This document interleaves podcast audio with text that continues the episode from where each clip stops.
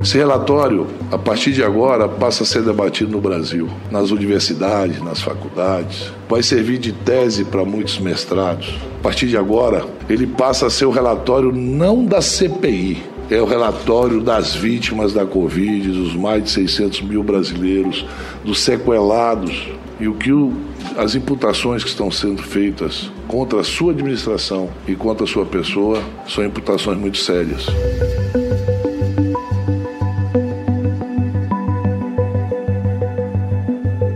Foram 67 reuniões em mais de seis meses de trabalho. Centenas de requerimentos e quebras de sigilos, tudo isso parte da investigação da Comissão Parlamentar de Inquérito que buscava irregularidades na atuação do governo durante a pandemia. Na última quarta-feira, a CPI da Covid concluiu seus trabalhos com a leitura do relatório final feita pelo relator Renan Calheiros.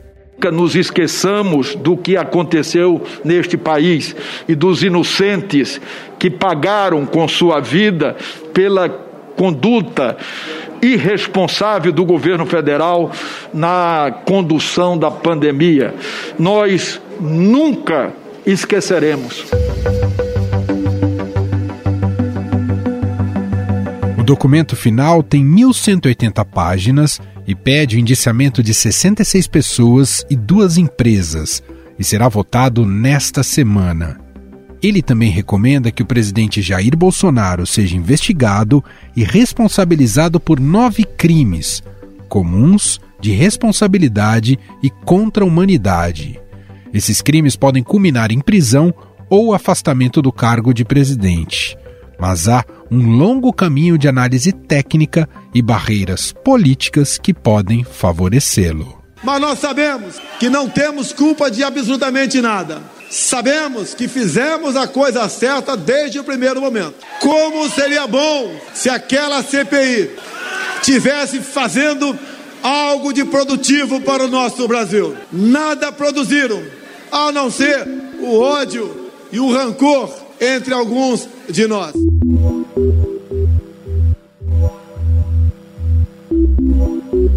Da versão final, foi retirado o pedido de indiciamento do presidente pelo crime de genocídio contra os povos indígenas, após discordâncias na cúpula da CPI. Ao final da sessão, o vice-presidente da CPI, o senador Randolph Rodrigues, afirmou que o próximo passo será a entrega do relatório à Procuradoria-Geral da República. Se o relatório for aprovado amanhã, a CPI fará a entrega na quarta.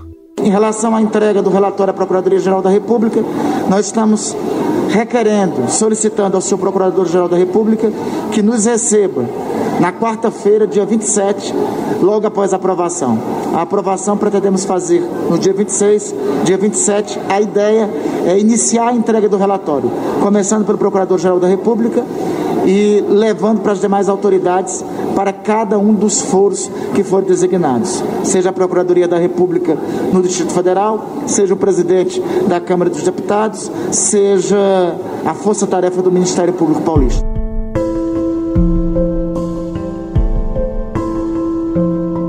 A entrega é importante, pois é o Procurador-Geral da República, Augusto Aras, que apresentará ou não a denúncia criminal contra o presidente da República ao STF.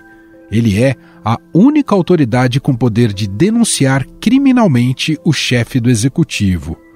Há desconfiança por parte da cúpula de senadores da comissão de que a PGR pode engavetar as denúncias feitas contra Bolsonaro e seus aliados no relatório. A desconfiança se dá pela proximidade e alinhamento que Aras mantém com o atual presidente desde que foi levado ao cargo. Aras, no entanto, afirmou em entrevista que não será omisso e que serão tomadas todas as providências. É, quem me conhece sabe que eu posso pegar, pecar por ação, por omissão, não vão dizer isso, não podem até acusar, mas ninguém vai provar omissão, não. Ah, o fato deste procurador-geral agir discretamente dentro da institucionalidade, não se permitindo confundir institucionalidade com corporativismo, não se permitindo fazer escândalo com a miséria alheia, mas cumprir com o dever e respeito à, dignidade da pessoa humana, não significa omissão. O relatório indica que durante sua atuação de enfrentamento à pandemia, Bolsonaro cometeu os crimes comuns de epidemia, charlatanismo, incitação ao crime, falsificação de documentos, uso irregular de verbas públicas, prevaricação e violação do direito social. Na avaliação preliminar do órgão, muitas das imputações que estão presentes no relatório já foram apreciadas pela Procuradoria ao longo do último ano, quando políticos e cidadãos comuns fizeram representações contra Bolsonaro. Nestes casos até então, a PGR se manifestou pelo arquivamento e o STF acompanhou esse entendimento. O Supremo Tribunal Federal rejeitou o pedido da Procuradoria-Geral da República para decidir sobre uma possível investigação do presidente Jair Bolsonaro somente depois do fim da CPI da pandemia.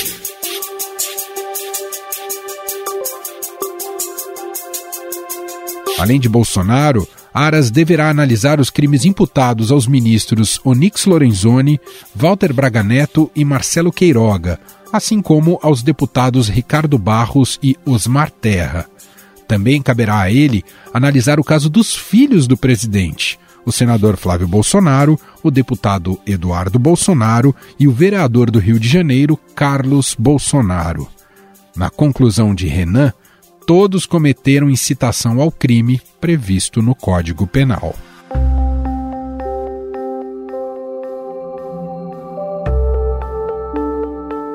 Do outro lado, o senador Flávio Bolsonaro disse acreditar que a Advocacia Geral da União vai acionar a PGR para pedir o arquivamento do relatório da CPI. Segundo ele, a justificativa é de que o relatório teria um erro formal ao pedir o indiciamento de Bolsonaro, já que presidentes não poderiam ser investigados por CPIs realizadas pelo Congresso. Eu já denunciava que o senador Renan Calheiros tinha um bunker paralelo para investigar pessoas da família e próximas da família, mesmo sem nenhuma vinculação com, com saúde ou com Covid. Ele usou o instrumento do Senado Federal para promover perseguição política, para acusar o presidente da República de algo que ele não fez. Isso é calúnia, isso é injúria, isso é difamação, isso é um crime de perseguição. Eu vou ler aqui alguns crimes que o senador Renan Calheiros cometeu durante essa CPI além dos vários de abuso de autoridade, por exemplo. O presidente Jair Bolsonaro foi denunciado hoje no Tribunal Penal Internacional de Haia pela destruição da Amazônia. Esta é a quarta denúncia que Bolsonaro enfrenta atualmente na corte, mas a primeira que envolve diretamente crimes ambientais.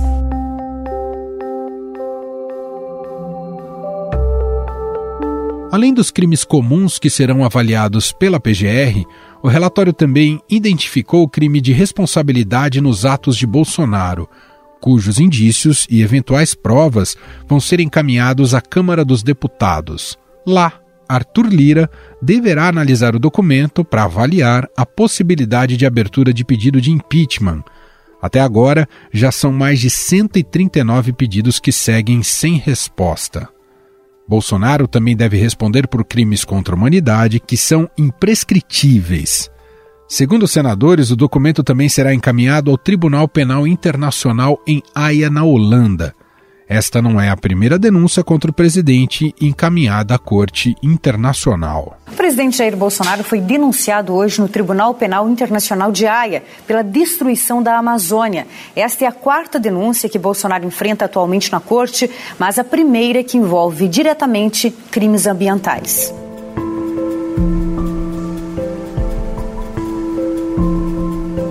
Para entender um pouco mais dessa situação jurídica com o relatório final da CPI e o que vem pela frente em relação às investigações, nós vamos conversar agora com a jurista Helena Regina Lobo da Costa, professora de Direito Penal da Universidade de São Paulo. Olá, professora, seja muito bem-vinda. Obrigado por ter aceito aqui o nosso convite. Olá, Emanuel, eu que agradeço a oportunidade. Professora, como é que a senhora avalia a consistência do relatório final da CPI? Tem se usado, inclusive, o adjetivo histórico. Faz sentido? Emanuel, sob um ponto de vista jurídico, que é o que eu consigo analisar, talvez com um pouco mais de propriedade, me pareceu um relatório muito bom, muito correto, muito apropriado. Né? A, a, CPI ela foi muito ampla, ela investigou uma série de fatos, né? a cada dia nós tínhamos novas revelações. Considerando esse, essa ampla gama de fatos analisados, me parece que ela foi muito bem classificada adequadamente com base naquilo que as evidências demonstraram, o que é possível uh, classificar até agora como crime. Né? Então, me parece um bom relatório, obviamente dentro dos limites de um relatório da CPI. A gente não está falando aqui de condenação criminal, mas no, na tarefa de uma CPI, que é fiscalizar e investigar, me parece que o relatório é de fato um relatório tecnicamente muito bom.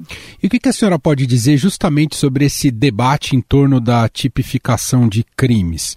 É, é um debate que faz sentido, ele tem natureza mais política ou tem um potencial jurídico importante também?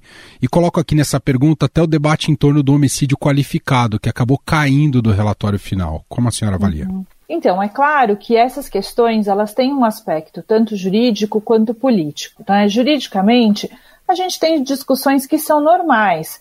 É, nessa questão das mortes, algumas pessoas, né, e estamos falando aqui de pessoas bem informadas, de professores, algumas pessoas entenderam que seria possível é, caracterizar um homicídio doloso e outras acharam que essas mortes ficariam mais adequadamente classificadas como qualificadoras do crime de epidemia. Né? O crime de epidemia, quando ele resulta em mortes, ele é aplicado com o dobro da pena. Né? Então, essa é uma discussão que tecnicamente é, é, plenamente possível. A comissão de juristas que eu integrei, que apresentou o relatório para a CPI, entendeu que não era caso de homicídio doloso, mas sim de epidemia qualificada. Agora, a gente não pode negar que nesse tipo de situação, em que a gente está falando de um presidente da República, de ministros, de uma situação de pandemia, de questões discutidas em uma CPI que talvez tenha sido a CPI mais veiculada da, da, nossa história, né? não só por conta dos meios digitais, mas pelo próprio interesse que o assunto despertou na população, a gente não pode negar que existe um aspecto político importante. Então, é claro que, às vezes, retoricamente, simbolicamente, falar em homicídio doloso qualificado pode parecer mais contundente do que epidemia qualificada mas na verdade no direito a gente precisa seguir o que é tecnicamente mais é, forte com base nas evidências que foram é, colhidas pela CPI. Nesse processo de trabalho da CPI, professora, ela deveria ter colhido de alguma maneira o depoimento do presidente Jair Bolsonaro, mesmo que por escrito? Te pergunto isso até do ponto de vista jurídico. Olha, Manuel, a gente não tem, diferentemente de outras investigações, a gente não tem um procedimento específico estabelecido para a CPI.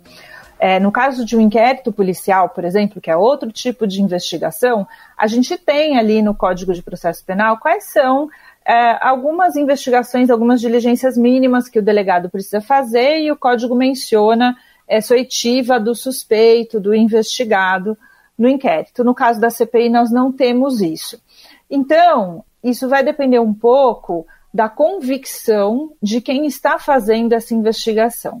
E eu acredito que os senadores entenderam que, pela postura do presidente ao longo de toda essa pandemia, postura que vem se reiterando e que, inclusive, foi mais uma vez confirmada depois da apresentação do, do relatório do senador uh, Renan Calheiros, relator da CPI, que não havia necessidade de fazer esse depoimento, né? que a vontade, a intencionalidade, as escolhas do presidente estavam muito claras a partir da própria narrativa que ele construiu. Tá? Isso, numa fase de inquérito, não é um, um problema necessariamente, sobretudo nesse tipo de investigação que não exige é, essa oitiva por lei, mas, no caso de um processo judicial, que seria uma possível, uh, um possível desdobramento de estudo, aí sim a oitiva do presidente seria fundamental, seria muito importante. Professora, presumindo que esse relatório final será aprovado, votado e aprovado nessa próxima semana, em linhas gerais, o que deve ou deveria acontecer daqui para frente? Bom, a gente tem a previsão de que a CPI, como um instituto de investigação e de fiscalização, ela colhe uma série de elementos, mas ela não tem poderes para processar e julgar aqueles que foram investigados. Então, ela tem que encaminhar esse material para os órgãos de controle de investigação de uh, processamento penal. Então, isso deve seguir para o Ministério Público Federal, para alguns ministérios públicos em estados específicos da federação. É, isso também pode ir, por exemplo, para o Tribunal de Contas da União, até para tribunais de contas estaduais, enfim, isso vai ser é, encaminhado para aqueles órgãos que é, devem dar continuidade a esse procedimento. Então, o Ministério Público é fundamental, porque todas as questões criminais vão ser tratadas por ele, seja num âmbito de uh, Procuradoria Regional da República, Procuradoria Geral da República, ou mesmo em primeira instância, né, por, por meio dos procuradores da República que atuam em primeira instância, assim como com relação a crimes de competência da Justiça Comum dos Estados, isso vai para os ministérios públicos dos estados correspondentes. Então, a gente vai ter, na verdade, algo como uma pulverização é, dessas evidências colhidas e desse relatório para os órgãos que vão poder dar continuidade jurídica a essas questões.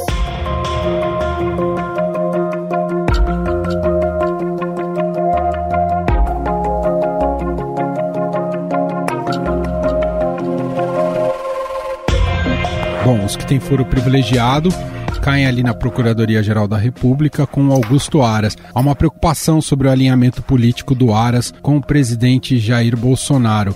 Caso ele, ele não tome nenhuma medida, o que há de instrumentos jurídicos disponíveis para que isso não fique engavetado ou ele é obrigado a se pronunciar, professor?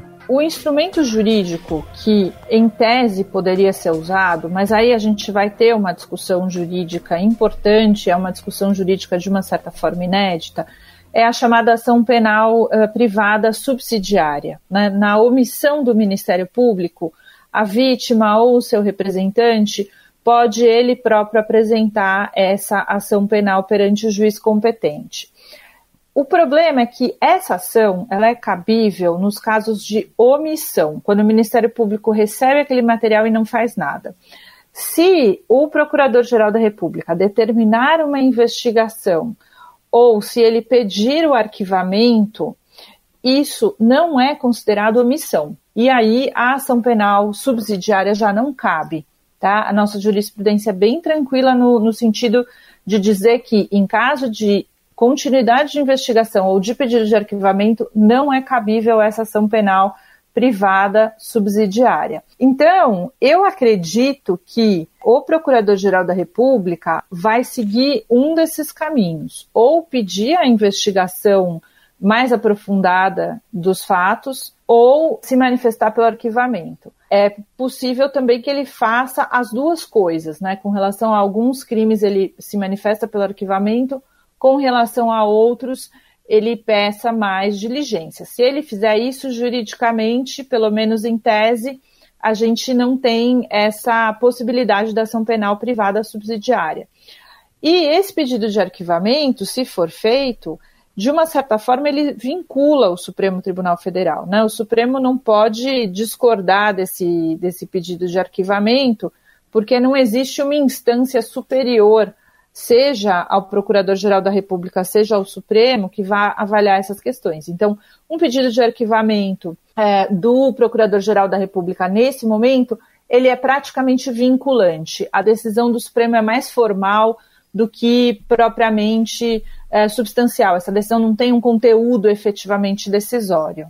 Quer dizer, mesmo que choque a sociedade diante de todas as evidências e, e o conjunto de informações colhidos e apresentados pela CPI, se ele decidir pelo arquivamento, basicamente é pela conta e risco dele e não há o que se fazer, é isso, professora? Então, Emanuel, em princípio é isso, tá? Eu estou dizendo sempre em princípio porque a gente não pode esquecer da imensa especificidade dessa situação, né? A gente está falando de um presidente da República, a gente está falando de uma pandemia, a gente está falando de crimes graves, a gente está falando de uma CPI que amealhou, que, que juntou muitas evidências de vários comportamentos. Então, nesses casos, nem tudo é tão é, claro como sempre foi. Né? É, eu acho que existe uma possibilidade de nós termos uma reação institucional. Nós já tivemos alguns ministros do Supremo, de uma forma bastante cuidadosa, sinalizando ao Procurador-Geral da República é, a inadequação de determinadas manifestações. E nós já tivemos também sinalizações no próprio Congresso, e aqui eu estou me referindo a uma proposta que foi mencionada pelo próprio senador Renan Calheiros, de alteração desse sistema que existe hoje. Então, é claro, se o sistema for alterado, a gente não vai poder aplicar retroativamente, né? Isso é uma regra muito importante no direito penal. Mas é, eu acredito que a questão não vai ser só jurídica. Né? De novo, a gente está falando de presidente, a gente está falando de questões institucionais muito sérias. Existe todo um jogo político, um jogo institucional que não vai poder ser desprezado.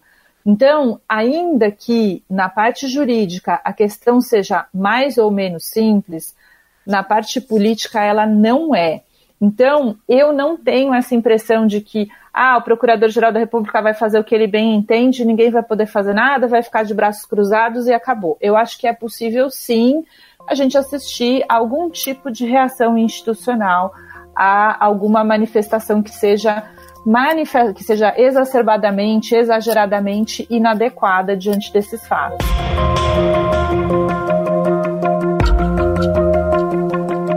Possível a gente concluir, professora, que o, o, Ministério Público já foi omisso em relação a investigar crimes que a CPI agora aponta? Me parece que com relação a alguns crimes específicos a gente já pode dizer isso, né?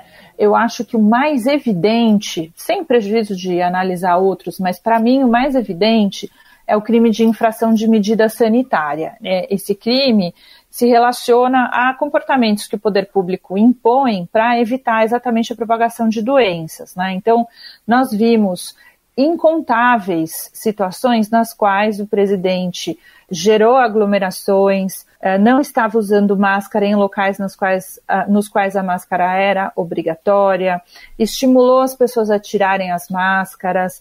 Então, esse tipo de situação, que inclusive vem sendo uh, levado às cortes criminais, nos casos de outras pessoas, esse tipo de situação vem acontecendo há muito tempo por parte do presidente e nós já tivemos manifestações da própria Procuradoria dizendo que não iria investigar, que entendia que isso não seria crime. Então, isso me parece que pode ser apontado como uma omissão. Só para a gente finalizar, professora, em relação ao tempo da justiça e ao tempo da opinião e do debate público, o que, que a senhora nos diria, né, pensando nesse pós-relatório final e aprovação dele, de como será esse timing da justiça e se até a pressão pública pode fazer com que isso, esses processos sejam acelerados? Então, o timing da justiça em geral é muito diferente do timing da opinião pública e tem que ser assim, porque a ideia é que a justiça julgue numa situação de maior tranquilidade, de maior distanciamento dos fatos, de menos calor do debate. Né? A justiça precisa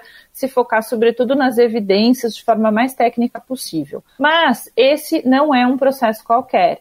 Esse é um processo muito específico. Então, é possível que a velocidade da justiça nos surpreenda. Né? É claro que, se houver apresentação de uma denúncia no Supremo, o tribunal vai ter uma estratégia institucional de como levar isso adiante.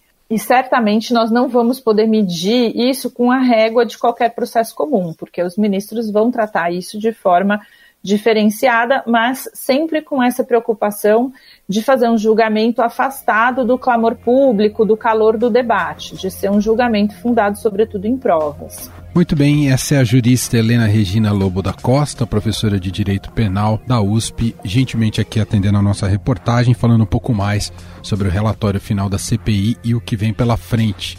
Te agradeço pelos esclarecimentos, professora. Um abraço e até a próxima. Obrigada, um grande abraço. Até.